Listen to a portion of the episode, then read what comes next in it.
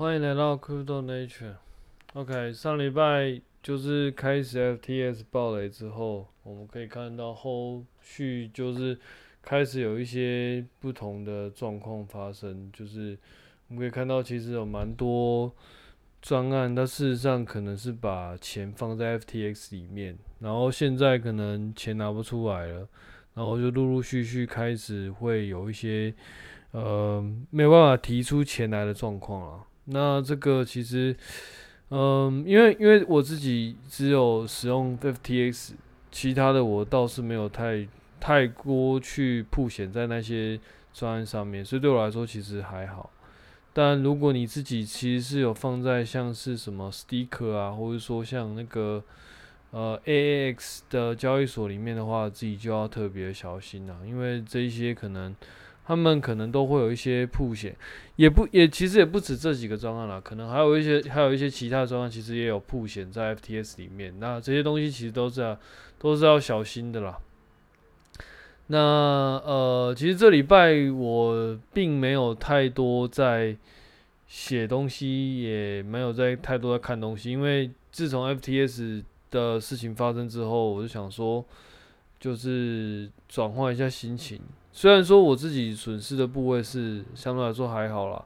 可是因为有一些东西，我自己写的一些东西会跟 FTS 有关，那这些东西可能目前就是没办法再继续使用了，所以其实就有点算是有点闷吧，然后就觉得啊，算了，先放给自己放假，然后去做一些别的事情，这样。那呃，最近我觉得玩比较多的应该是那个宝可梦啦。那其实这也是可以理解说为什么我到现在才有办法去录 p o c a s t 因为我在这一两天都在玩宝可梦。我觉得宝可梦这个游戏还算是蛮，真的是蛮有趣的。就是怎么说？其实我一开始在玩宝可梦的时候，大概是在呃呃我。国小吧，那个时候就是红蓝绿三版刚出来的时候，就是算是第一代啊。只是我没有玩红蓝绿，我那时候玩的是那个黄版，就是那个特殊版本，就是皮卡丘版本。然后那个时候皮卡丘会跟在你后面，那那那个是唯一诶、早期唯一版本会跟在你后面的一个版本。因为一开始其实大家都是拿御三家嘛，就是所谓御三家，就是说。嗯，因为我我不知道就是在听这个的有多少人玩过宝可梦啦，反正以为那个时候叫神奇宝贝啦。那呃，它一开始出版的版本是所谓红蓝绿三个版本。嗯，他们之间的差别，当然当当然他们能够抓的那个宝就是神奇宝贝其实是有差别的，我记得是有差别的啦。那呃一开始最主要的差别是在那个。你就是这这三个版本里面，呃，我记得没错的话，就是他们会抓的东西是有差的，但是这三个版本里面都可以让你选，就是，嗯、你要你要用哪一支开局，那你可以选的就是绿，然后火，然后那个水，会有这三个不同的属性。那个时候火就是小火龙，然后绿就是妙蛙种子，然后水就是杰尼龟吧。所以红蓝绿版主要就是从御三家开始开局，但是在那个黄版，我玩的，因为我玩的是黄版嘛，黄版它就比较特别，它是因为我记得那个时候好像就是有漫画，然后有卡通，那漫画跟卡通其实跟黄版的那个它的呃剧情是比较像的，也就是说你一开始拿到是皮卡丘，然后从真心镇出发，那。接下来你会因为一一些事情，然后就会拿到刚刚讲御三家，你会拿到小火龙，你会拿到那个杰尼龟，你也会拿到妙种子。那这个其实跟一开始那个卡通的版本其实是蛮就是蛮 match 的。那当然只有这个版本是这样，因为后来其实都是承袭的御三家的传统。但但其实我自己玩的也没有到非常多了，我我只有后来在玩过。金银版、宝石版，我记得我应该就没有玩过了。我我好像只有玩过金银版，然后呃，对我我应该只有玩过金银版，然后后来我就没有没没有再玩过了。那这一版应该是我继金银版之后，就是有自己再去买主机的一个版本，就是所谓珠子版。嗯，其实我觉得，不管是游戏啊还是科技，其实在这一段时间就会发现，就是在经过这一二十年的改变，就会发现其实进步真的蛮多的。你会看到很多你现在的东西，其实在二十年前，你其实根本没有办法想到未来会变成这个样子。当然，珠子版它的画质，嗯，其实不算是非常好啦，但是。它的那个整个世界观的，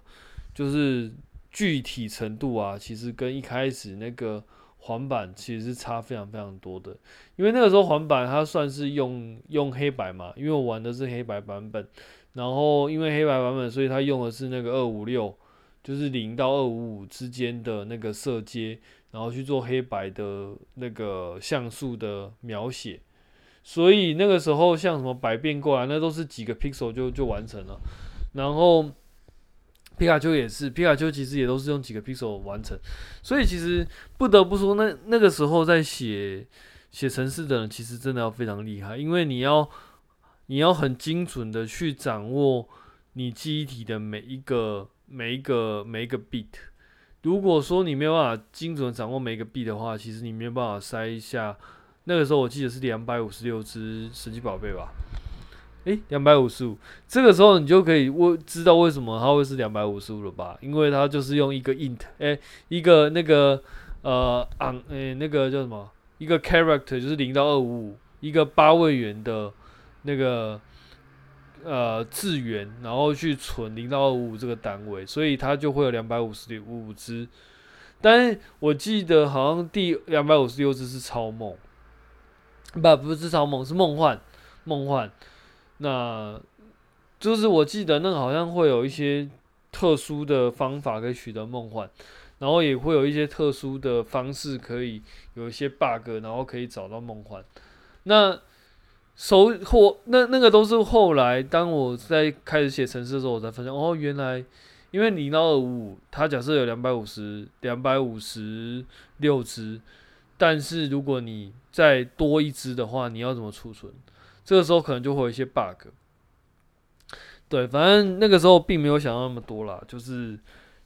就那个时候就觉得蛮有趣的啊。只是因为我自己平时不是什么很厉害的玩家啦，我就是很普通的。那我那个时候也没有太多资源去找什么 bug，所以我也没有我也没有去刷梦幻之的东西。但是那个时候就有听说。反正就是一个还蛮不错的回忆啦，因为因为我自己是相对来说算是属于比较少玩游戏的那一类，然后神奇宝贝算是在我的那个呃小时候呃玩比较完整的一款游戏，它应该是我少数有玩到结束的一款游戏。我记得那个时候玩到结束，就是因为你扮演的一个那个人嘛，然后你就是。你的对手是小帽，然后小帽打一打之后，你会打到，我记得是打到四大天王。四大天王打完之后，你会就最后就是小帽在等你。打完小帽之后，其实你会到一个什么传说中的洞窟，里面传说中的洞窟就有所谓的超梦跟小智，你那时候就是最后会跟小智对打，这样。我记得是这个样子啊，就是。整个过程其实是蛮怀念的。那这一次玩珠子就会发现，诶，其实，嗯、呃，它就是把整个呃神奇宝贝的世界，然后变得更具体化。看起来其实是觉得蛮怎么说，既陌生，然后但是又觉得很熟悉的样子，因为。你那个时候在玩黑白版的时候，你可能就或多或少会觉得，假设说如果真的有这么一个世界的话，可能是会长怎么样？OK，那我们接下来就先把再把那个话题转回到 FTS 上面来。那嗯，这这一两个礼拜，其实我自己身旁也会有听到有一些人开始会对于。呃，FTX 他可能受害的人就会觉得，哎、其实就是你们自己想投的啊，没有人逼你们。那现在，这如果说你们赚钱都没有拿出来讲的话，其实为什么你们赔钱，然后也要人家出来帮助你？嗯，我觉得这个想法就是为什么我一直以来都不太会去推荐，我也不太会去。把自己当做在分享项目，或者说分享投资项目的一个方式去讲这一些东西。比如说，像对我来说，我可能就会讲 Cosmos 是怎么样，呃，Ethereum 是怎么样，然后那个 Polkadot 他们又是怎么做的，Solana 是怎么做的。但是其实我很少会去把它当做一个投资标的来讲，或者说会去分享一些什么交易策略啊什么的。嗯，因为。我就是会觉得这种东西其实蛮有蛮大的可能性，是你今天听了别人讲什么，然后你就去做，但是事实上你可能了解程度又不够多，你可能低估了这东西的风险，然后你可能也高估了自己对于这东西的了解程度，所以你可能就放了太多的东西进去。那嗯，我觉得如果你真的有意识到你自己在干嘛，可能还好。但是很怕就是，其实你根本不知道你做的东西到底有多危险。然后你只是听了别人讲什么，然后你就觉得，诶，其实他都这样讲，我觉得应该还好吧。用这种方式去做，可能就会出一个很大的事情。那像我们在那个不管是新闻啊，还是各个讨论区，都会有看到类似的状况。这样子其实对于自己的规划跟自己的一些，嗯，财产的分布上，可能就会，可能就会有一些很大的损伤啦。所以，嗯，对我来说，要把这东西推荐当做一个投资的项目推荐给别人，其实是，嗯，我觉得还早了一些，或者说早蛮多的。因为事实上，大家对于至少我身边人对于这样子的东西。并没有太多，呃，就是很深刻的认知，贸然投下去，其实我都会觉得对他们来说是蛮危险的。所以我自己是比较不会去推荐这东西在我呃身旁的人一本是我自己的家人，或者说我自己的那个朋友。那当然，这也就是为什么我在这边就就像跟之前讲的一样，其实我很少会去拿拿它来做一个。嗯，投资的方法，或者说投分享投资的方法，我我我顶多就只能跟你说，我可能自己买了什么，然后嗯，最近市场的状况怎么样？可是你要我去分享说，诶，哪些东西可以买，哪些东西不能买？其实我还真的没有太多那个把握，而且甚至其实我在会尝试讲到一些分享的。的一些主题的时候，我自己可能都会下一些警语，就是，诶，其实我不并不建议你去买这个东西，你就大概只要听一下，诶，我我我我可能就是买了什么，那其实我觉得为什么会买，但是你说，呃，是不是建议你买？其实我一律其实都是不太建议的，因为就像我就是一直在 repeat 的，就是说，你并不一定。很清楚的认知到这东西到底在干嘛，然后你也不一定很相信这东西到底在干嘛。那呃，我自己觉得，任何你在投任何一个项目，其实都多少都要有一些信仰，就是你要相信这个东西是有机会的。如果你连一点相信都没有的话，或者说你的相信其实并不强烈到就是一定程度的话，其实你是很有可能会就是嗯。你是很有可能会撑不下去的。那这些东西，我个人认为都是蛮都是蛮伤的啦。因为假设你买了，那可能它涨，就是因为因为在加密货币市场里面，你可能随随便便一个亏损可能就是十几二十趴嘛。那这样的亏损其实是在股票市场里面是相对来说比较难看到的。虽然说我们现在在股票市场里面确实也看到很多跌六七十趴的东西，但是。如果说我们把一些常人可以比较推荐可以去买的标的来比的话，其实股票的市场里面它的波动幅度还是相对来说小蛮多的。尤其是假设以我自己会推荐的，可能就是你买 BTI、BT 之类的全市场的美国，就比如说美国全市场的的指数，那以这样子的东西来说，它可能跌了不起就是两成三成。呃，到目前为止啊，我不是说它只会跌两成三成，我是说至少可能大部分的状况，它可能只会跌个两成三成。其实相对来说，对于一般人来说，已经并不一定那么好报了。你更不用说在加密货币，随随便便就涨了，就就是腰斩，然后可能可能还不止腰斩一次，腰斩再腰斩，腰斩再腰斩这样。你真的觉得你抱你抱得住吗？其实我觉得大部分的人其实是。不太有机会爆下来的，那更不用说，其实加密货币市场是有可能会死掉的。我觉得这一点到目前为止还是很确定的，因为它并没有办法，至少到目前为止，并还没有办法成立一个非常很缜密的一个经济体的活动，所以说它是有可能会真的是走到一定程度，然后发现，欸，其实没有什么发展机会，然后就整个挂掉。对于整个金融市场来说，假设我们把传统金融市场或者所谓新兴的加密、新兴的金融市场当做加密货币市场好了，但是整个金融市场来说，就是包含或包含那个呃旧有的金融，或者说加密货币市场。如果你整个来看的话，其实加密货币市场就是整个市场里面的其中的一个小部分，所以它就算挂掉了，其实对整个市场来说，其实没并没有什么差。差别可能也不能这样讲啊，应该说起的波澜可能不会到非常大啦。但是假设今天，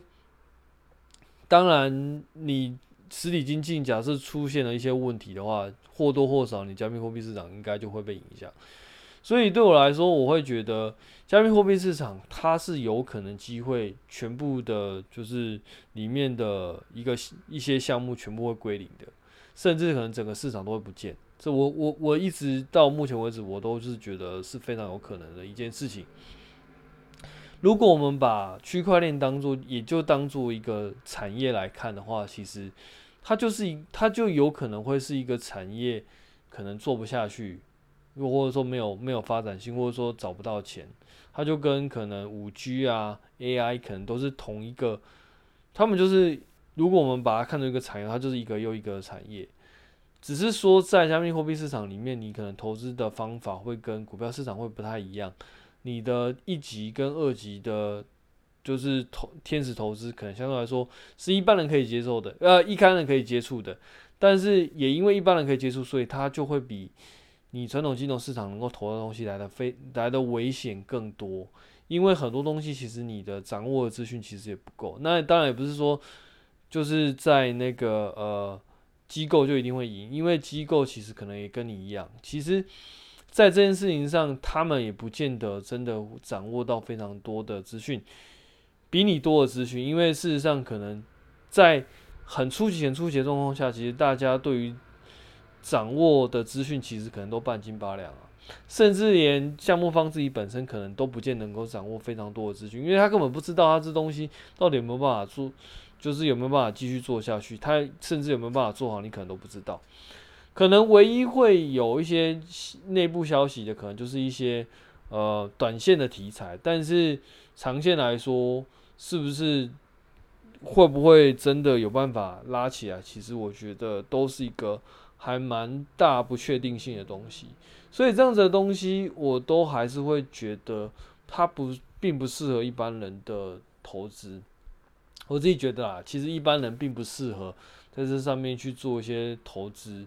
因为一来是你可能对这东西根本就不熟，二来是你可能就是对于这东西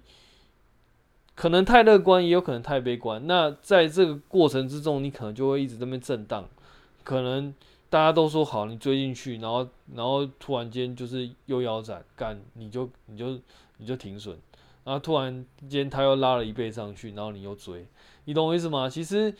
它就是可能会有一连串这样的过程在，在这个在这个过程之中。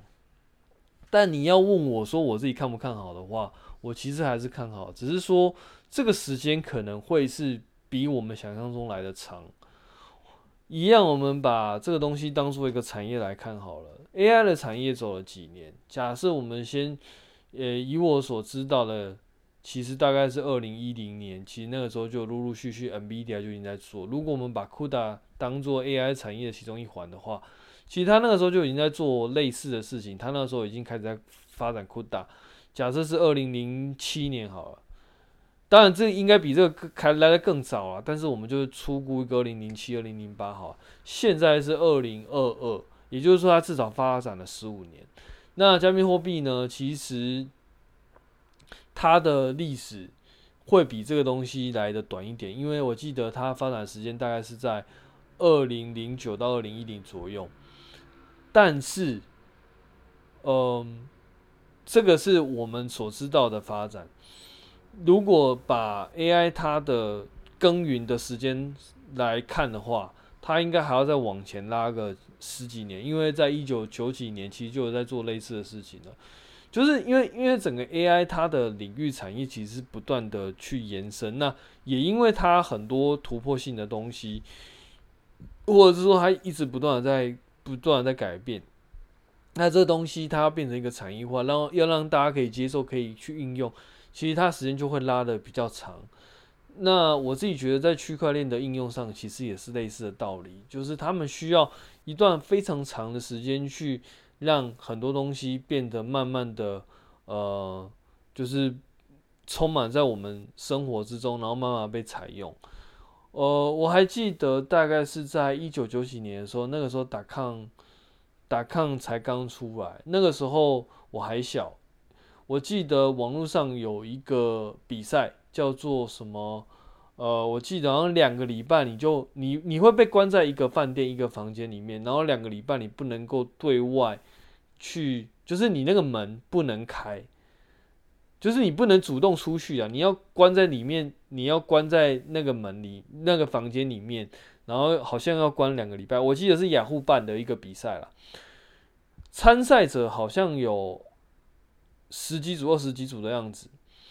一开始其实大家因为因为那个时候大家为了要宣扬，其实网络其实你不离开你的家，你都可以做到很多事情，你可以。你可以一直待在家，然后你就可以让别人送东西进来啊，透过网络，然后去订东西之类的。我记得那个时候是雅虎去做这样子的东西，办一个比赛，然后一个挑战。那个时候是一九九几年，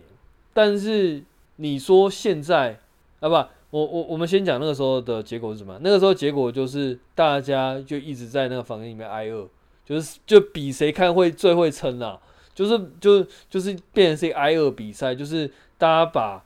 仅剩食物，然后分成非常非常细，然后比谁能够撑到最后。到最后大家都在比谁会谁比较会挨饿，因为根本你的一些就是条件都没有建立好。但是所以那个时候会认为这样子这样子的事情是不可能的。可是我们换过到今天来。我们会觉得不可能吗？其实不，其实是不会的。我们会觉得这是稀松平常的事情。你 Uber 一打开，你要你想要吃什么就可以订什么，然后他会他会送到你家门口，甚至他会送到你房间门口之类的。只要你只要中间的一些就是细节你有瞧好的话，那这就是为什么我们在就是疫情的期间，其实有很多人他在居家隔离的时候，他还是能够就是。持续的用餐，那还是能够跟外面保持联络。其实这都是因为网络的关系。